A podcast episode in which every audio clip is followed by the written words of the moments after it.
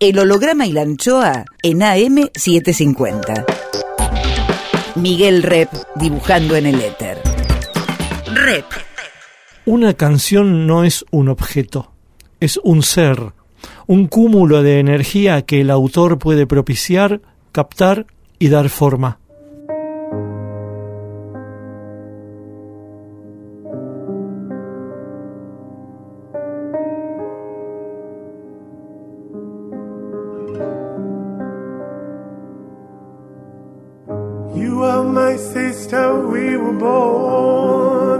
Tú eres mi hermana.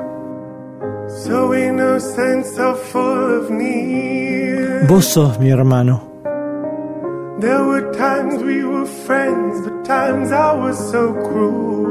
Vos estás próximo, aunque lejos estás. ¿A cuántos kilómetros estás? El holograma y la anchoa. Mi nombre es Miguel Rep.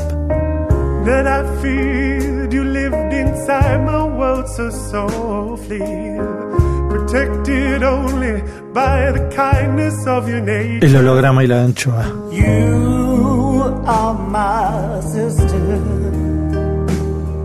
And I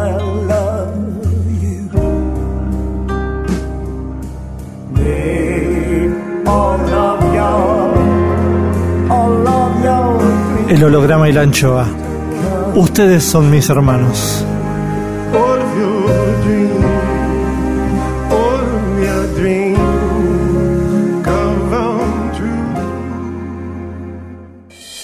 El holograma y la anchoa.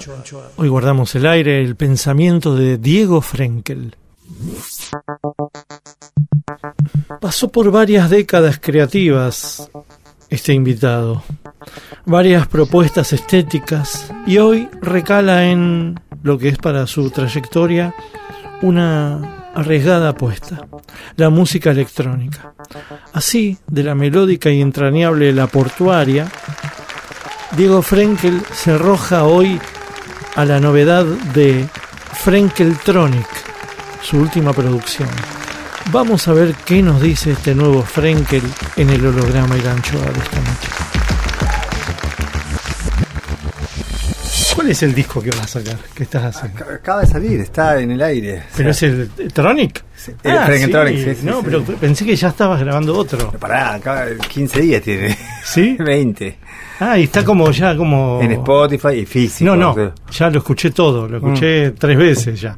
Pero lo ah. escuché en YouTube y lo escuché en... en Spotify, también está me parece que en YouTube, ¿eh? También está físico. Ah, está físico. ¿Y mm, cuál es el antecedente tuyo a este, a este disco tan cambiado?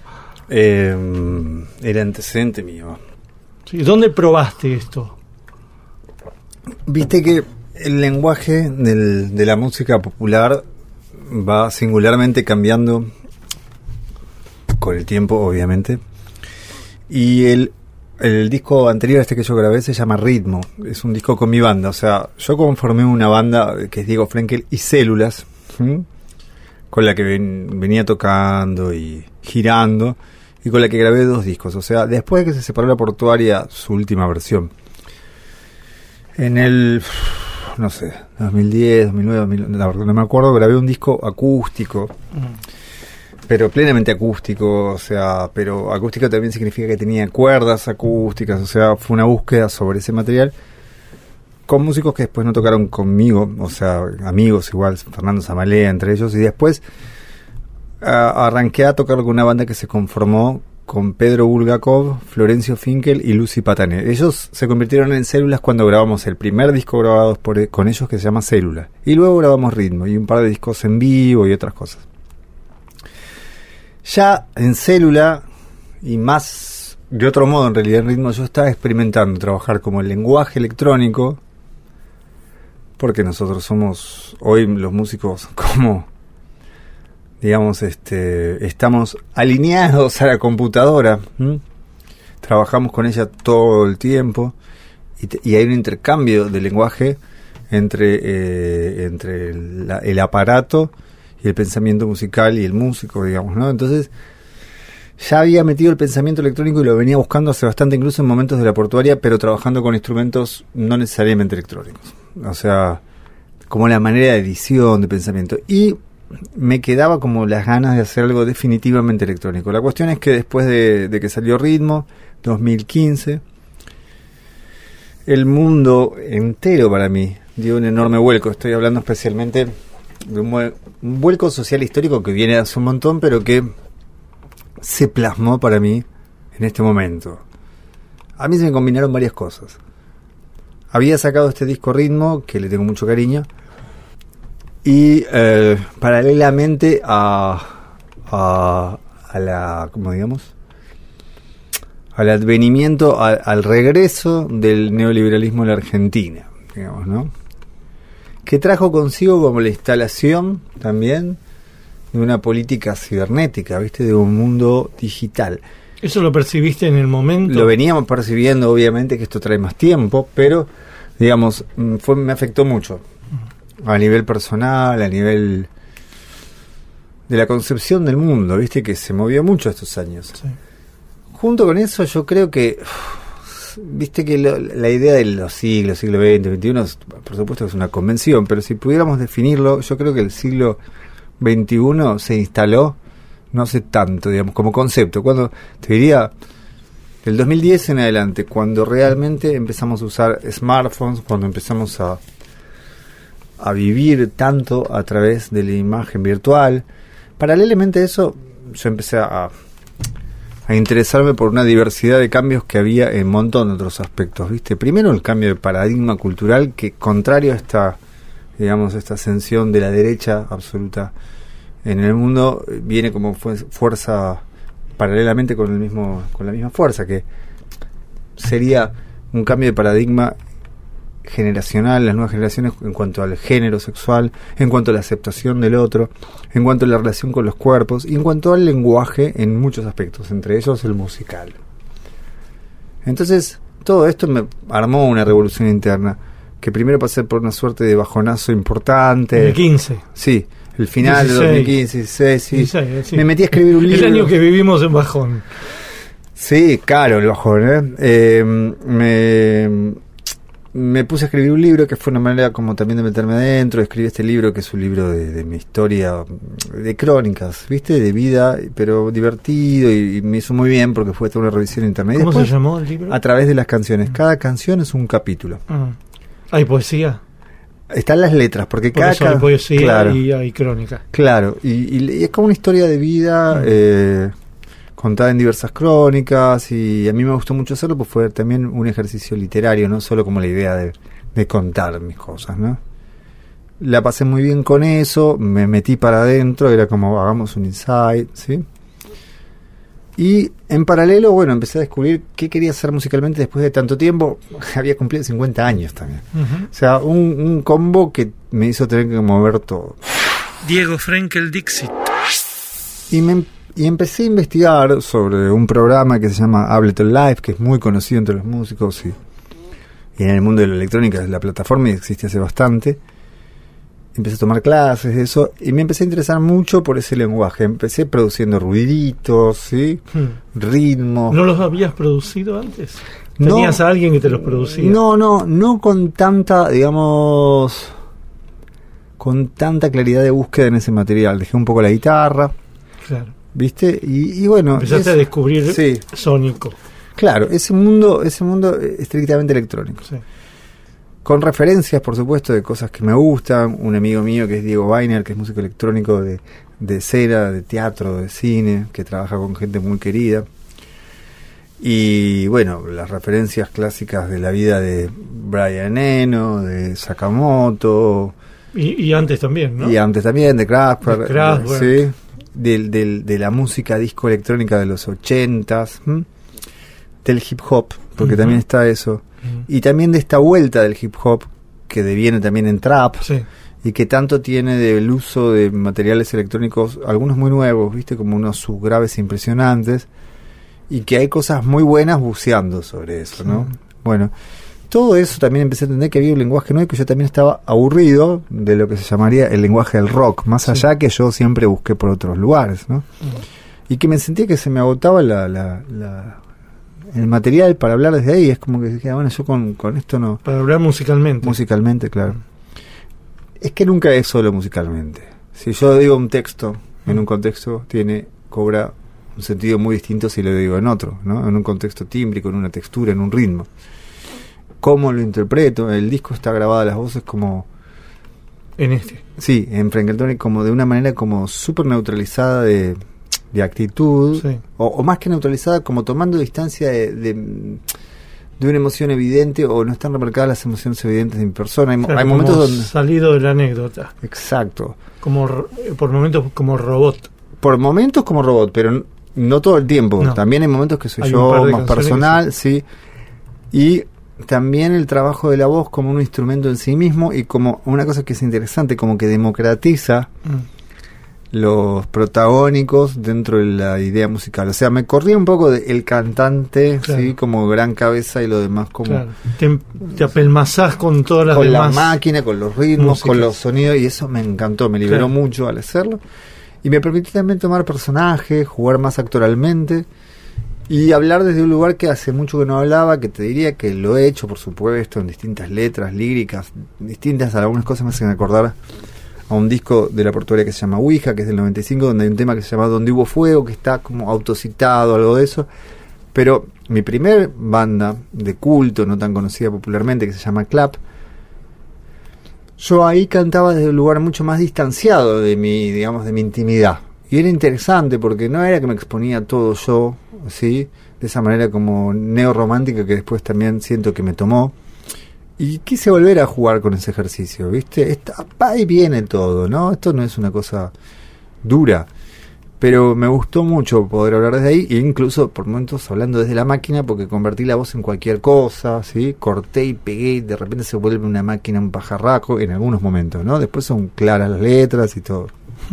¿Te asistió mucha gente en este montaje, digamos? Eh, laburé todo el tiempo, o sea, toda la primera parte lo hice solo. Sí. Luego con Fran de Michelis, que sería como un trabajo como coproductor y técnico mío. Después lo mezclé con, con otro técnico, digamos, Mariano Bilinkis. Pero es muy importante el rol de ellos porque llevar esto a, a un lugar, viste, es importante, a, a- a lo máximo. ¿Qué estabas escuchando novedoso de, de electrónica? Claro, Digamos, eh, claro, te mencioné cosas antiguas, va, Claro. va, no, antiguas, pero clásicas. ¿qué- sí. ¿cuál es la, la música que estás escuchando Yo electrónica? estoy, ahora, viste, el presente es medio raro porque estoy como tocando, escucho menos, pero digamos los últimos años.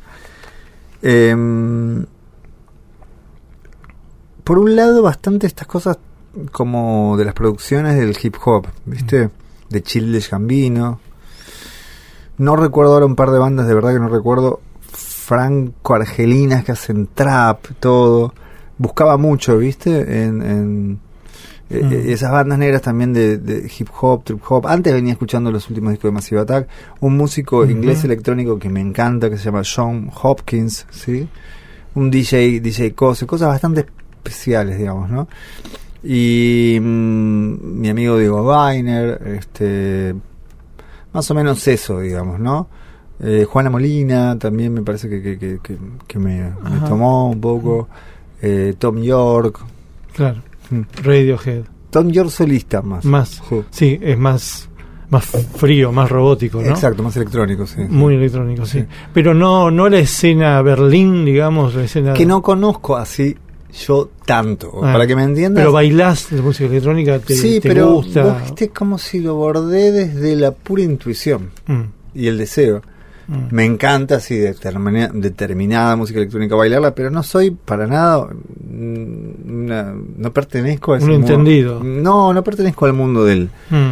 del dance electrónico, ¿entendés? Es como que yo me metí y con asesoramiento, por supuesto, ¿no? De, de- de Diego Weiner, de Fran de Michelis, digamos, y porque escucho, ¿viste? Voy a una fiesta y escucho, mi mujer escucha mucha música electrónica porque Ajá. es bailarina, coreógrafa, entonces labura bastante con eso.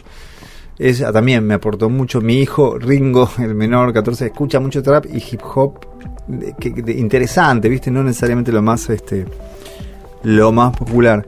Eh, y, y, bueno, lo que pasa es que esa música tiene una, una instancia electrónica re fuerte, ¿viste? Mm. O sea, hay mucho de eso. El holograma y la anchoa. Música de autor. El invitado programa su música. Diego Frenkel. Como si que y como eros, Politeístas. dioses del alma y del amor. Como el hijo de Afrodita, buscamos sexo sin dolor. Abrazaremos la verdad y pariremos a placer. Esta vez, como fábulas de griegos, seré tan solo lo que soy.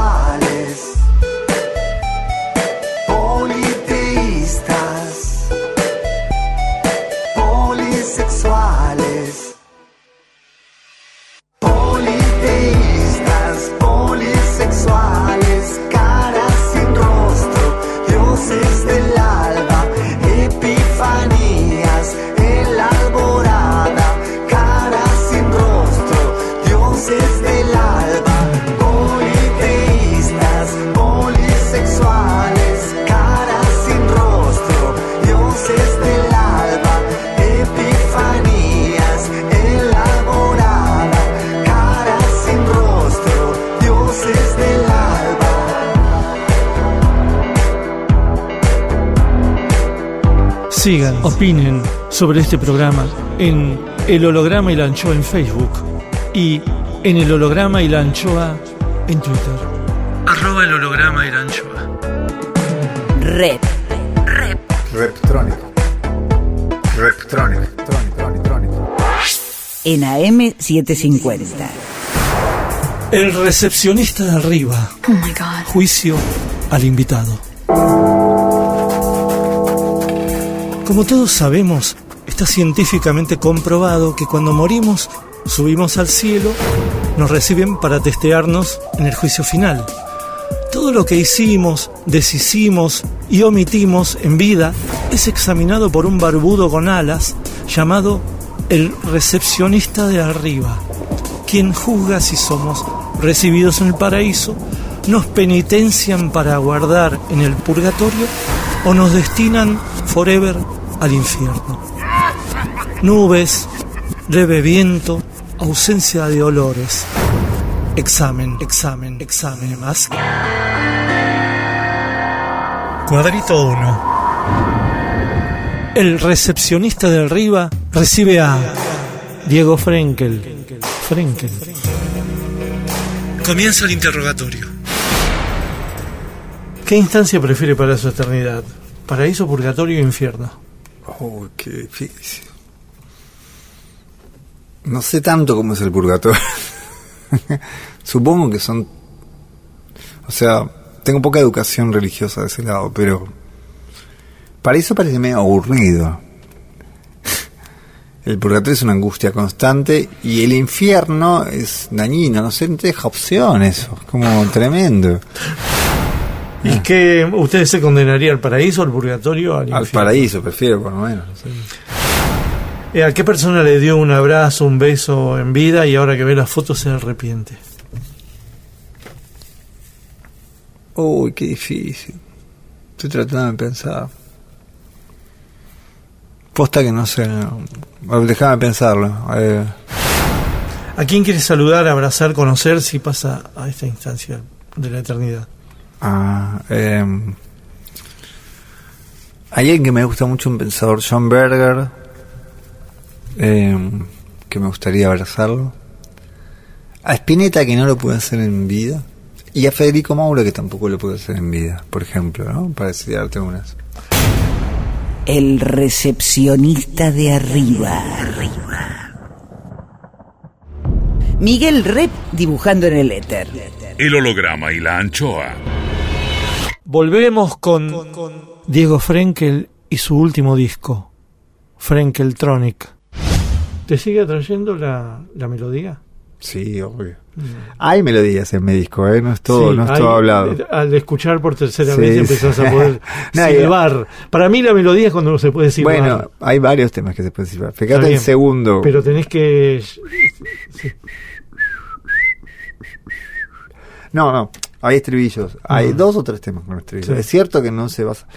Y me sigue atrayendo, por supuesto que me sigue atrayendo. Lo que me pasó también, te confieso, que empecé a encontrar, porque yo lo había hecho bastante antes, no es que esto es nuevo para mí de rapear o hablar, ¿sí?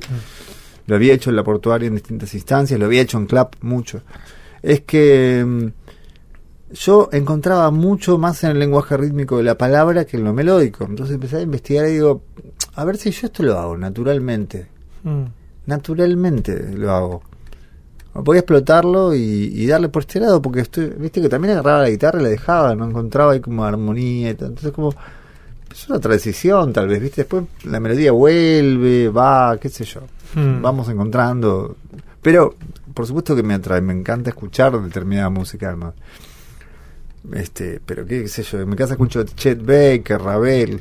¿Y tenés Este, alguna música básica que te acompaña toda, toda tu la vida? Y sí, eh, te lo acabo de nombrar. Chet Baker, Ravel. No, pero me refiero a una melodía básica. Gilbert. Eh, Un- como una canción de cuna que te acompaña toda la vida. ¿Tenés? ¿En qué sentido? ¿Que la Por ahí canto? o la escuchaste cuando eras niño o por ahí la creaste. Ah, ¿me te referís Como a un algo? mantra, ¿no? Como una especie de música mantra. ¿Tenés? Algo al cual tenés como una tendencia a caer en esa... Que yo repita una forma. Sí. Durante muchos años te hubiera dicho que sí. Es como si yo le preguntara a un pintor o un fotógrafo cuál es la imagen de tu vida. Ah, no, no lo sé, la verdad, porque no sé si hay una. Lo que sé es que hay una tendencia, ¿viste? Durante mucho. Hay una tendencia a, que, a qué tipo de melodía. ¿Melodía eh, dramática o melodía alegre? No, no tanto por, por ánimo, sino Digo por- alegre, yo sí. sé que es muy básico lo que pregunto, pero Sí. alegre sería Obladí, Obladí Obladá y dramático sería Eleanor Rigby, si que ponemos los Sí, hay las dos, pero me gusta más el Rigby, obvio. Eh, pero. mm, bueno, los Beatles fueron formadores de mi vida, o sea, siempre. Lo que pasa es que justo ahora estoy como en un momento en donde también necesité desapegarme de toda mi historia, o sea, Claro. Limpiar. sí, empezar de nuevo, viste, como. Un purgatorio. Claro, viste que antes no vivíamos tanto los seres humanos, ahora capaz que a los 70 estaba bailando en boliche, entonces digo, claro, es que es la realidad, ¿cuánto van a vivir nuestros hijos? 120. Sí, ¿entendés? ciento, 105, 110 Ciento- parece. Sí, tiran 120. Los chicos que están naciendo ahora, 115 Sí, parece. 115, ¿entendés? Mm. Digo, y nosotros no sé, qué sé yo, ojalá vivamos. 90. Pero ponele que viva 100 años, mm. o 90, eso. Y te queda todo este tramo. Y si más o menos estás bien de salud, que vas a. Digo, no sé, está bien. Y es como muchas capas y me encantan por empezar otra capa. Porque las comparás con todas las capas que ya viviste. Claro. Porque es una vida con muchas capas. ya. Claro, Pero claro. no por culpa de uno, sino No, por culpa del de, tiempo, la, del de- tiempo. de la era que nos Sí. tocó. Además, eso, Mm. ¿no? No había Es una era de cambios permanentes, Más vale, no para bien siempre, No, para no, lo que sea, pero cambio, ¿no? Sí, más vale. Vale. No, no, no sé, como que antes teníamos una, una idea de la evolución que ya me parece que se dinamitó, porque Bueno, como que eh, los cambios como que van para adelante y después atrasan y después adelantan. Claro. Y, y la vida de uno también medio así, ¿no? Yo creo que el otro día justo estaba pensando en esa palabra porque también la había como aborrecido mucho, ¿viste? Como decía el concepto darwiniano de la evolución es una idea positivista Sí, y claro, anticuada. sí. Pero después empecé a pensar que había una sola forma de evolución. ¿Qué quería decir? ¿Qué quiere decir evolu eh, ¿cómo se dice? evoluir? Eh, Evolucionar. Este, estar mejor. Mm. Es la única manera que se puede hablar de evolución. Lo que pasa es que, por supuesto, como vos decís, eso es elíptico, no es este lineal. Mm. Y entonces, ¿qué pasa? Cuando vos entendés que es eh, elíptico, elipsoidal, que va vuelve, ¿viste? También comprendés que capaz que estás mejor en algo y no en otro. Mm.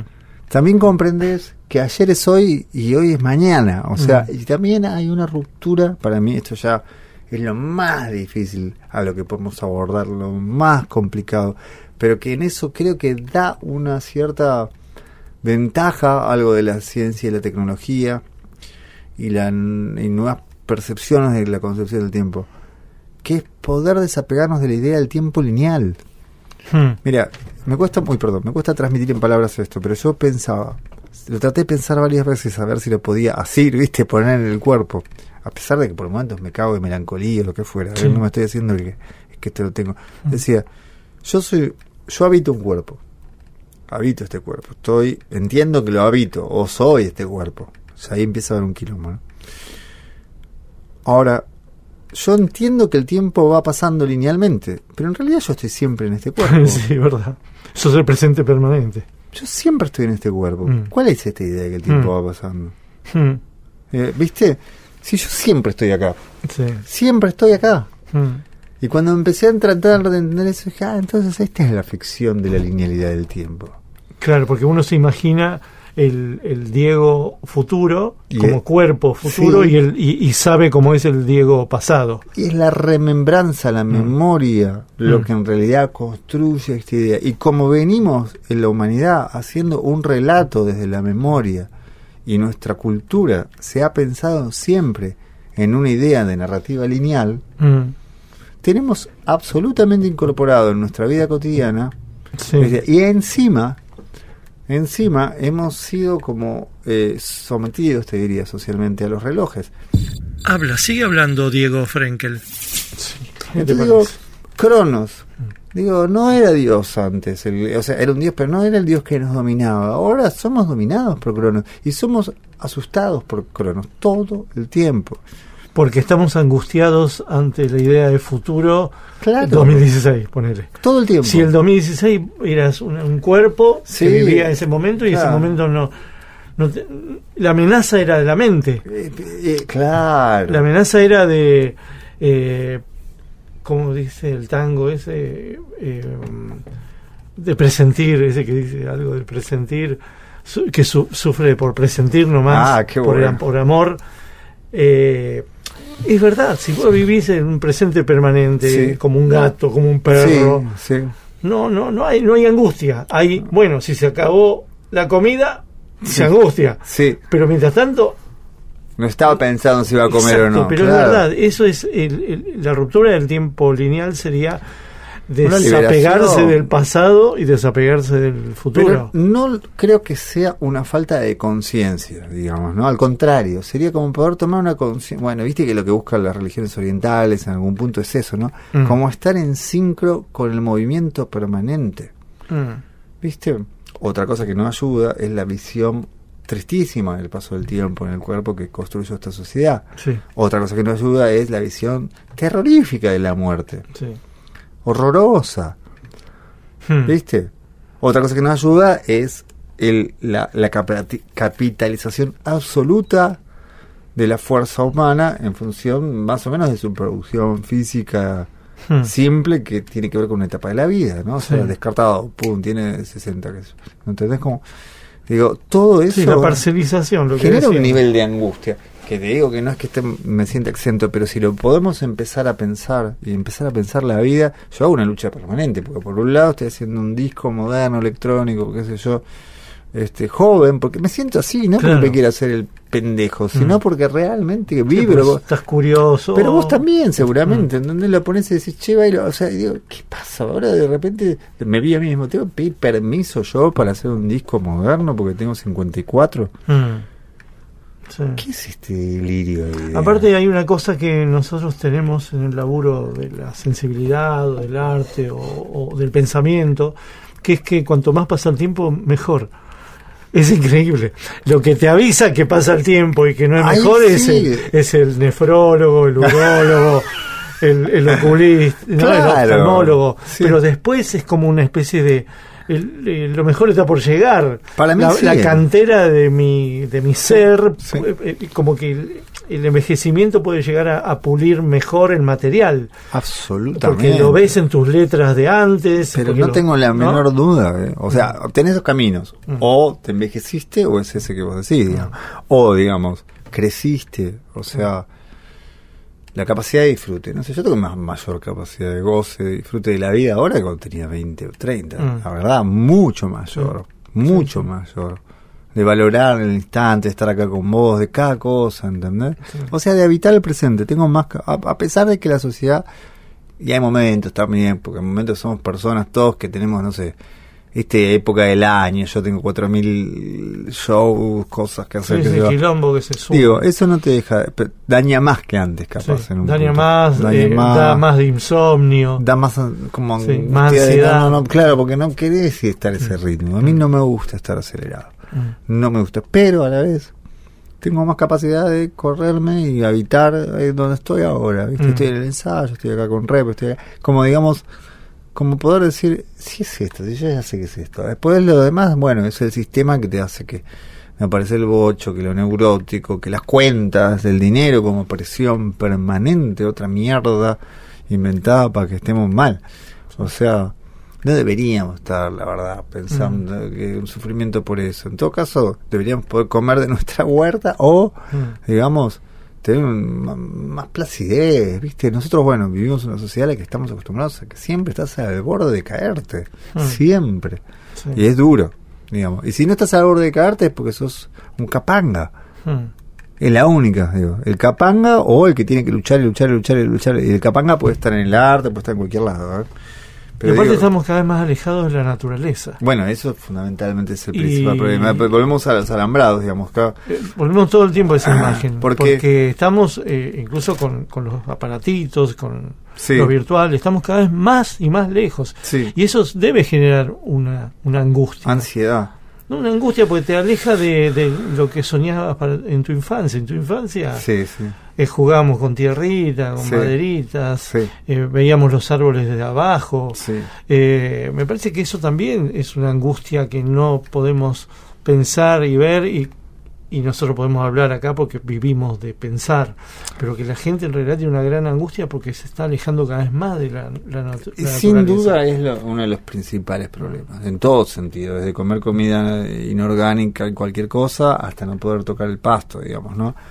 Pero mm, también creo que la naturaleza, porque viste que todo el tiempo para mí es como un contrapeso, que la naturaleza también somos nosotros Ah, con las extrañezas de eso. O sea, yo empecé a, amigarme bastante con la tecnología a partir de este trabajo. Sí. O sea, ¿por qué? Porque digo, más allá de que yo trabajo todo el tiempo con tecnología, porque los músicos eh, eso hacemos, este empecé a entender la maravilla que era, viste, los cir- los sonidos que producían circuitos eléctricos, electrónicos, Claro. viste. Empecé, porque hay un mundo micromolecular también, viste, físico, la microfísica, viste, a leer, o sea, me hacen lo- la- los libros, qué hermosos son los libros. no sé qué te parece. El holograma y la anchoa. Banda de sonido por Diego Frenkel. Pongamos canción de atardecer. Ya recorrimos mucho los caminos conocidos y despejamos un montón de mitos y creencias. A ver, vivimos lo que teníamos que vivir. A veces siento que todo es bonus play, un extra en el atardecer de una película tan bella pero del ayer.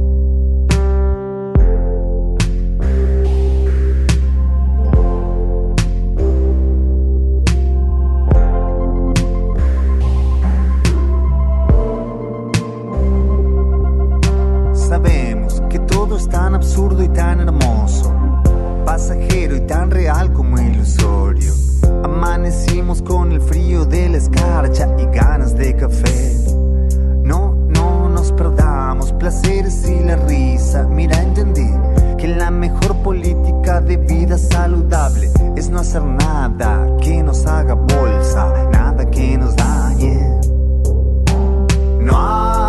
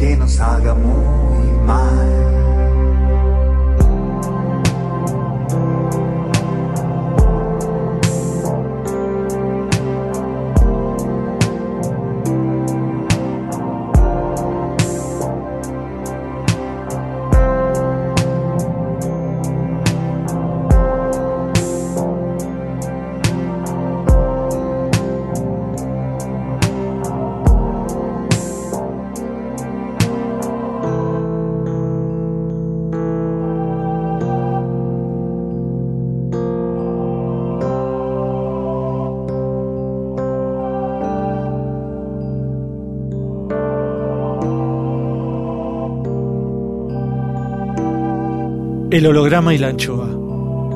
Dos kilómetros de besos.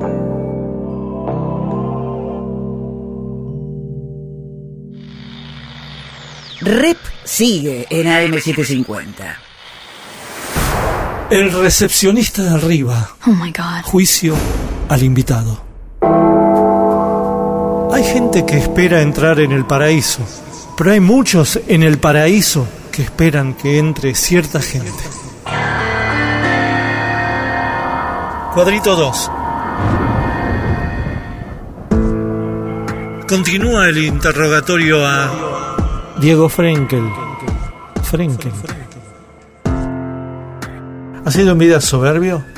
Sí, ¿Celoso? sí, no exageradamente, pero sí. ¿Envidioso? Y a veces sí. ¿Dilapidador? También. ¿Avaro? No creo. ¿Ambicioso?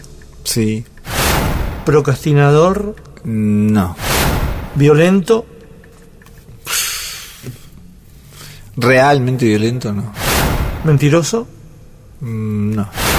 ¿Racista? No, jamás. ¿Optimista? Sí. ¿Pesimista? A veces. El recepcionista de arriba. Rep. En AM750.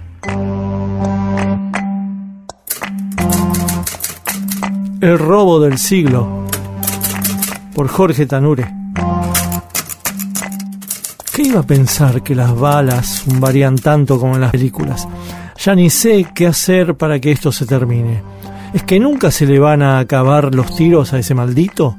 No fue nada, apenas una bolsa de naranjas chiquitas como pelotas de ping-pong y el tipo debe estar gastando más en dispararme que lo que van a pagarle por un camión lleno de frutas. Hace calor. ¿Por qué carajos no habré tomado más agua? Me dijeron que en la plantación no habría un alma y me metí de cabeza. Pobres gallinas, estallan en el aire como globos por mi culpa. Achatadito contra el piso, así estoy ahora por ser impaciente, por no esperar a la noche y encima escucho un motor. ¿Vendrán hacia mí? Lo que puede ser un día normal al minuto se complica. Ojalá nadie se entere de mi aventura, triste aventura.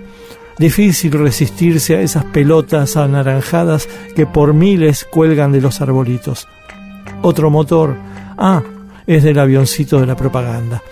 Espero que el guacho no le haya pagado para buscarme y yo que justo vengo a ponerme la campera clara. Todo mal. Qué lindo es el olor a la tierra húmeda. Yo me pellizco una naranja y listo. Tal, si muero o me hieren, que sea con algo en la panza. Me hubiera quedado en casa y no sé si voy a volver. Se me acabó el dinero, no hay más, me cortaron todo, vendí hasta mis libros más queridos y ya ni me fían. ¿Qué querían que hiciera? El avión vuela en círculos, estoy perdido. Me como otra naranja y que estalle en mi boca como esos pobres bichos por los aires. ¿Cuándo se acabarán las balas?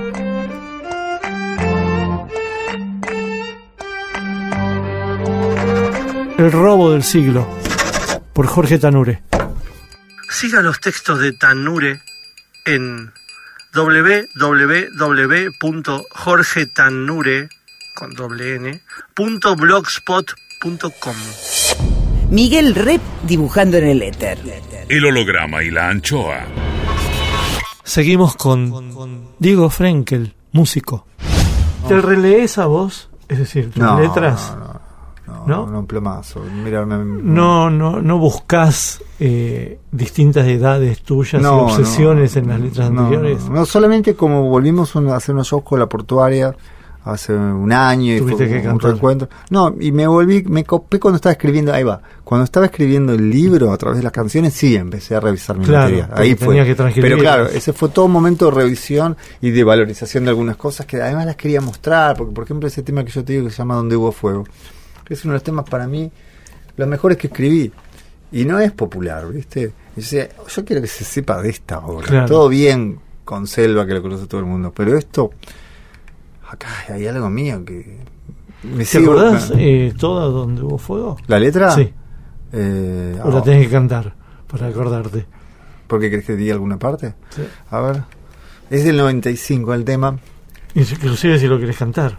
Eh, a ver, ahora veo que hago. por ahí te sale así más, ¿no? Porque es que da miedo no acordarme.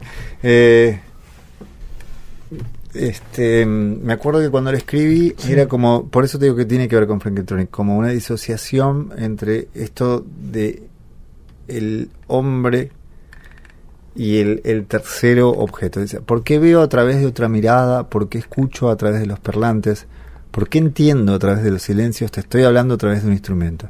¿Por qué la luna se ve como una esfera cuando es menguante y no cuando está llena? ¿Por qué cuando buscamos no encontramos y solo hallamos cuando estamos desatentos? Donde hubo fuego, cenizas quedan. Donde hubo amor, ¿qué queda? Más romántico que esto, ¿no? Este, dime, querida, si las cosas están hechas de materia, ¿de qué están hechos los sentimientos? ¿De qué tus emociones? ¿De qué mis pensamientos? ¿Es el amor esa fuerza misteriosa que guarda un tiempo propio de sí mismo, que tras los días eternos infinitos rompe el hechizo de la desolación? No somos islas, tal vez somos arena. No soy una roca, soy toda la piedra. Somos la sed y el agua que la calma. Dice, sí querido mío, sí cariño mío. La soledad será un útil consejero. En lo más hondo de todo este silencio escucho un grito que viene de mis huesos. En ese diálogo estábamos cerrados. ¿Y te acordás cuál, fue la, la idea fuerza de este tema? ¿Por qué la, la escribiste? Estaba en Cabo Polonio, Ah. solo, en una cabaña, y habíamos estábamos componiendo el material para este disco de la portuaria, y yo me había llevado toda una impro de la banda donde yo iba como probando, porque esto tiene una forma rap, o sea, dime querida si las cosas están hechas de materia, ¿de qué están hechos los sentimientos? ¿De qué tus emociones y de qué los pensamientos? Ese es, es el amor, una fuerza misteriosa que guarda un tiempo propio de sí mismo, que tras los días eternos e infinitos rompe el hechizo de la desolación. Donde hubo fuego, cenizas quedan. Donde hubo amor, ¿qué queda? ¿Qué queda? ¿Viste? Y yo me había llevado la base, yo tiraba data encima y ahí en el cabo me pasé una tarde que hice uh, escribiendo y lo hice, no sé. Al cabo, sin luz, sin... Sin luz. Sin luz. Sí, sí, En cabo sin luz. Sí, sí, sí. Este, y ese tema conecta para mí con Frankeltronic. Y hay un tema que abre el disco de Frankeltronic que se llama Descenso. Y que dice... Estamos al borde de todo descenso. Estamos al borde de todo descenso. Al filo del descenso de la humanidad. Parece que estamos del todo cayendo. Que donde hubo fuego, cenizas quedarán. Y nada. Saldremos emergiendo en la nada. El universo no termina en la. Nada. Dijiste, todos, todo se termina y yo te digo, amémonos al punto de no poder amar más. De no poder amar más. Viste que tiene que ver con otro tema. Mm. Eh, Y así, hilando fino, te está- eh, no sé, estás en, en tu balance, está por en el lecho de muerte, ¿cuál fue el tema de tu vida? Ah, no, pensás? pero para que falta, no me tires No ahí. importa, pero hoy, imagínate hoy, ¿cuál fue el tema de tu vida? Que no sé, viste, no sé. Hoy los que más me gustan son los este, Descenso. No, no, el tema, ¿La canción? No. Ah, la temática, la obsesión, el tiempo. eso, Sí, el tiempo, sí, sí. Mm. sí, sí, seguro. seguro. Seguro. Eso lo, lo sabes. Seguro. Y la otra es el amor, pero el tiempo ha sido como, uff, siempre. Pero por eso estoy empezando a poder como tratar de liberarme de esa manía. Fíjate que mis temas hablan siempre el tiempo. Nada es mejor, nada es igual, el tiempo es amigo si estás donde estás. Mm. ¿Y cuando eras chico tenías obsesión con el tiempo o qué? ¿O es una apropiación bueno, más supongo, adulta? Supongo que sí, pero qué sé yo, cuando era chico, viste, la infancia es muy loca, no sé. Eh, es que a mí, claro, tiene que ver con mi historia. O sea, fui interrumpido muchas veces. Mm. Eh, me exilé de un país, me exilé de otro, perdí mis amigos, perdí aquí en Venezuela, en Claro, Chile. tus padres te llevaban a los exilios. Claro. Entonces fue cortado el tiempo de la vida y, y, mm, y lo único que yo tenía esa fantasía muy infantil de encontrar el remedio para la eternidad, ¿viste? Mm. Cuando tenía o nueve años decía yo, pero era una fantasía muy propia de los chicos nacidos de los 60, tipo, vamos a encontrarle este el remedio, ¿viste? Una, una cosa Sí, una cosa mágica. Sí. Y mm, después me empezó a obsesionar el tiempo, no me acuerdo. Supongo que tiene que ver con esa sensación de que me ha sido robado, esta percepción mía de que me había sido robado el tiempo, que me generaba Mm. mucha ansiedad, un tema que pff, toda la vida trabajando contra la ansiedad. Y ¿Los cambios te venían de sopetón sí, o, o eran no, preparados? no, no, no, no, no. Mm. Un día venía tu viejo y dice, tenemos que irnos. Bueno, no tanto como un día, pero digamos, viví dos procesos muy fuertes en mi infancia. Mis viejos se fueron a vivir a Venezuela, a Caracas. En Caracas, ¿En qué año? yo nací en el 65, esto debe haber sido 66. Eh, estuve 3, 4 años, no sé. De repente alojaron a un guerrillero, de jefe guerrillero, Sí. del MIR, que era como una, Sí. ¿sí? amigo de ellos. Los y como no se podía hacer eso, y tenían una vida, gracias, le, le ayudaban a, a mandar mensajes en la clandestinidad. Los deportaron directamente. La historia está más clara en el libro ahí porque empieza con canciones de otros, mi libro, y cuenta muchas otras historias. De repente me vi que, no sé, mis hijos estaban presos, mis abuelas viajaron allá, un avión, Buenos Aires, volví. Después eh, fuimos a Chile a vivir. Ahí se separaron mis viejos. Volvimos ¿En, a en qué año más o menos ahí? Ya que tenías vos. cinco, no sé. Ah, 70. 70. Viví un año increíble acá en Buenos Aires en, en el 70, poner, no Sí. Volvimos a Chile, se juntaron mis viejos. Vivimos los años de Allende. Sí. Mi papá trabajaba en ese gobierno. ¿Qué hacía tu viejo ahí? Asesor del ministro de Economía. Mm. Es un econom- economista. Sí. claro. ¡Boom! Viene el golpe. Que no duró, digamos, no fue de golpe, el golpe, o sea, empezó como todo un proceso donde estaba, y ahí fue tremendo, exilio brutal. Imagínate que mi viejo trabajaba ahí, muertos, fusilamientos. Y eso fue muy violento. ¿Estabas ahí en el 73? Sí, tenía todos mis amiguitos, o sea, mi mundo era ese. Era Tuvieron como- que salir. No, siquiera me sentía argentino. Volvimos a casa, viste, al Buenos Aires de Buenos mis Aires. abuelos y todo. Y- Buenos Aires peronista. Cámpora, ¿no? Sí. Supongo. Y, y ahí eh, tuvimos, viste, por suerte mis hijos ya no estaban involucrados en la, en la política propia de Argentina, pero bueno, liquidaron un montón de amigos de ellos, desaparecidos todos. Pero, eh, pum, fumamos la dictadura. Pero bueno, respecto a los cambios brutales, fueron estos y después tuvieron que ver con mi vida, la vida personal de mis padres, separación y todo. Pero sí, muy abrupto, muy. Uh, me están robando la infancia, uh, me están. ¿Entendés? Como. Mm. Supongo que eso tiene que ver con querer guardar ese tiempo. Y la música, la música, que fue mi salvataje desde muy primera infancia, cuando descubrí los Beatles, la verdad. La felicidad. La felicidad era porque habitaba otro tiempo, ¿viste? El Mm. tiempo que era adecuado a mi ser. Eso yo creo que es eso. Y otra dimensión también, ¿viste? Bueno, ahí en el libro, el primer tema es Losing the Sky with Diamond en mi libro, ¿no? Que el libro es primero canciones de otro, después son canciones mías. Y cuando está el- como el advenimiento de una realidad que, wow, me tomó, yo quiero volar en esta nave, ¿viste? Y tiene que ver eso, con haber entrado en otra dimensión. Imagínate Losing A partir de ahí edificaste querer ser músico. Sí, Mm. ¿sí? Que ¿No luce- tenías antecedentes en tu familia? Sí, mi papá tocaba el contrabajo antes, después lo dejó.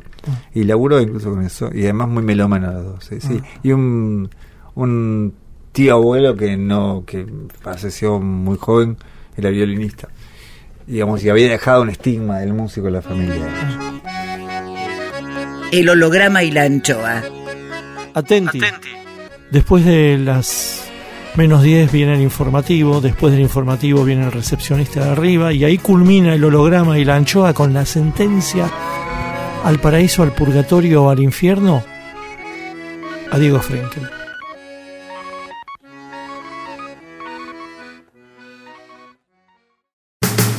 Del Valle, va siempre con vos. Sidra del Valle, siempre la mejor. Sidra del Valle, siempre con vos. Beber con moderación, prohibida su venta a menores de 18 años. Hola, soy Alejandro Ross. Los invito al baile de disfraces el 7 de diciembre en Sala Sidranush, Armenia 1353. Tocan Carisma de Jay Pareja, Ich, Crystal Fluo hace una performance y Esther Díaz como DJ invitada, que es nuestra doctora en filosofía DJ. El holograma y la anchoa en AM750. Miguel Rep dibujando en el éter. Rep.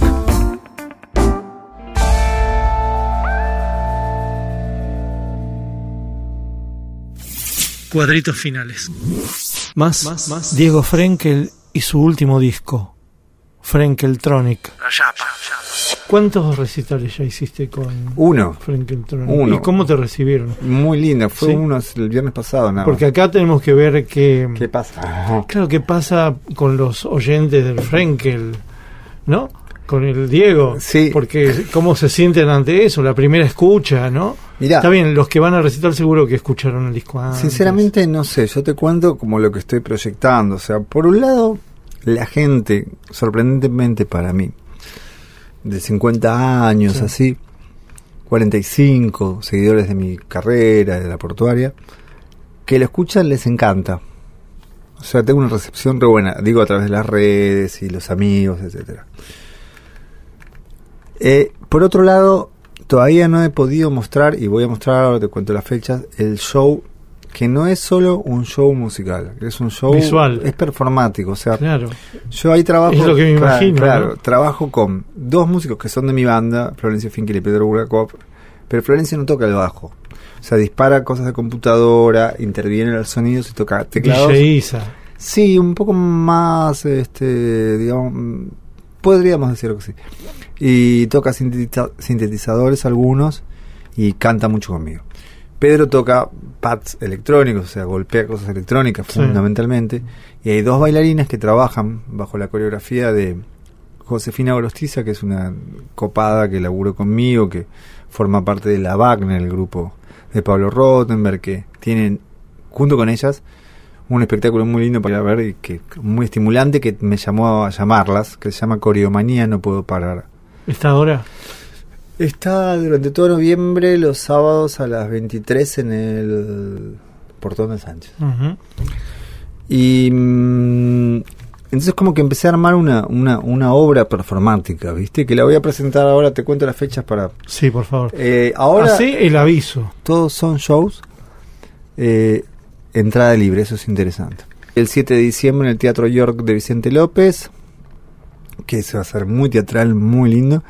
Y después vamos a estar en un evento interesante que... mm, Pero yo creo que estos 20, 30 minutos eh, en el Teatro Cervantes se va a armar una cosa el 18 de diciembre. Y son todos de entrada libre, ¿viste? Así... Porque también fue mi estrategia, decir, vamos a mostrar esto, que la gente venga, Claro. y recién después, cuando el proyecto vaya por sí mismo Entonces, generando nueva, claro. Y aparte que, claro, que, que muestre esta nueva cara, ¿no? Te hago un par de preguntas que si no las hago me, me pegan. Razones por las que una banda de dos décadas se separa. Aburrimiento. ¿Seguís en contacto con David Byrne? Un poco. Cuando arrancó la portuaria, ¿cuál fue la reacción de los seguidores del rock eh, tradicional? Tradicional, indiferencia. Con la electrónica, ¿se crea o se copia? Yo lo hago desde un lugar creativo, creo. Lo que ves en general, lo que ves En general, hay de todo. ¿Escuchaste a alguien silbando alguna de tus canciones? ¿Nuevas? ¿En la vida? Sí. Raro, ¿no? Sí, creo que no, no, no. No, no, no escuché, no escuché, no. Silbar, no, cantar, sí. ¿Tenés baches? ¿Cómo salís de ahí? Baches, pozos. Baches creativos. ¿no? Sí, fu, pozos, llanuras. ¿Te dijeron que hacías boleros? Eh, me dijeron que hacía boleras, hice boleros. ¿Qué, qué estilo de mus- qué estilo musical perdura en vos desde que arrancaste? Eh, de, como gusto personal mío. em, ¿Qué perdura en vos y que como que va y viene, pero siempre está, ¿no? el jazz, el bossa nova, Eso está siempre. siempre, Mm. siempre va a estar. El holograma y la anchoa. El recepcionista de arriba. Oh my god. Juicio al invitado. Según pasan los años en capacidad hotelera, el infierno tiene más problemas de alojamiento que el paraíso. ¿Por qué ocurre esto? Cuadrito 3. Termina el interrogatorio y se procede al veredicto.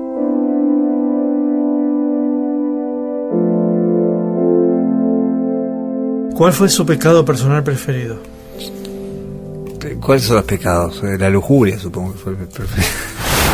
¿Cuál fue el pecado que no perdonó a los demás? No sé mucho de pecados, posta. em, el pecado que no perdono es.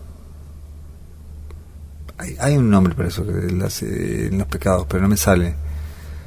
¿Pero Eh, qué, qué acciones co- tiene? Y, y tiene que ver con la, la máxima violencia hacia el otro, digamos, ¿no? El uso Ah, la otro. ira. Bueno, es que la ira es un estado de ánimo, ¿no? Mm. O sea, puede ser Sí, la avaricia, la... la avaricia, tal vez, ¿no? La avaricia. Ponle avaricia, qué sé. ¿Le ha quitado el novio o la novia a alguien? No creo en ese concepto. ¿Se murió rebelde o dócil? Rebelde. ¿Qué le faltó por hacer? haber vivido en una tribu distinta a mi cultura. Veredicto.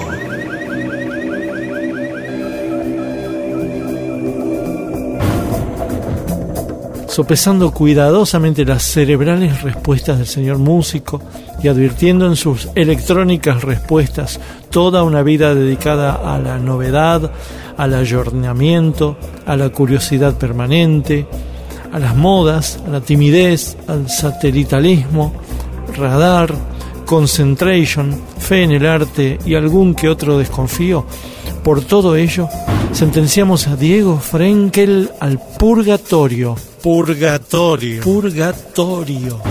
Porque en el paraíso no tenemos tomas ni enchufes. Dejo constancia, el recepcionista de arriba. El recepcionista de arriba. El holograma y la anchoa. Miguel Rep en AM750. Edición Eimon. Textos Jorge Tanure. Sí, para algunos es más horrible que para otros. Es injusto el mundo, es una mierda. Intenta, produce, consigue Berenice Sotelo. Lápiz y tinta Miguel Rep. El holograma y la anchoa en la contratapa del fin de semana. Sueñan lindo. Miguel Rep. El holograma y la anchoa, siempre contratapa, siempre último, siempre nocturno, siempre allá. siempre-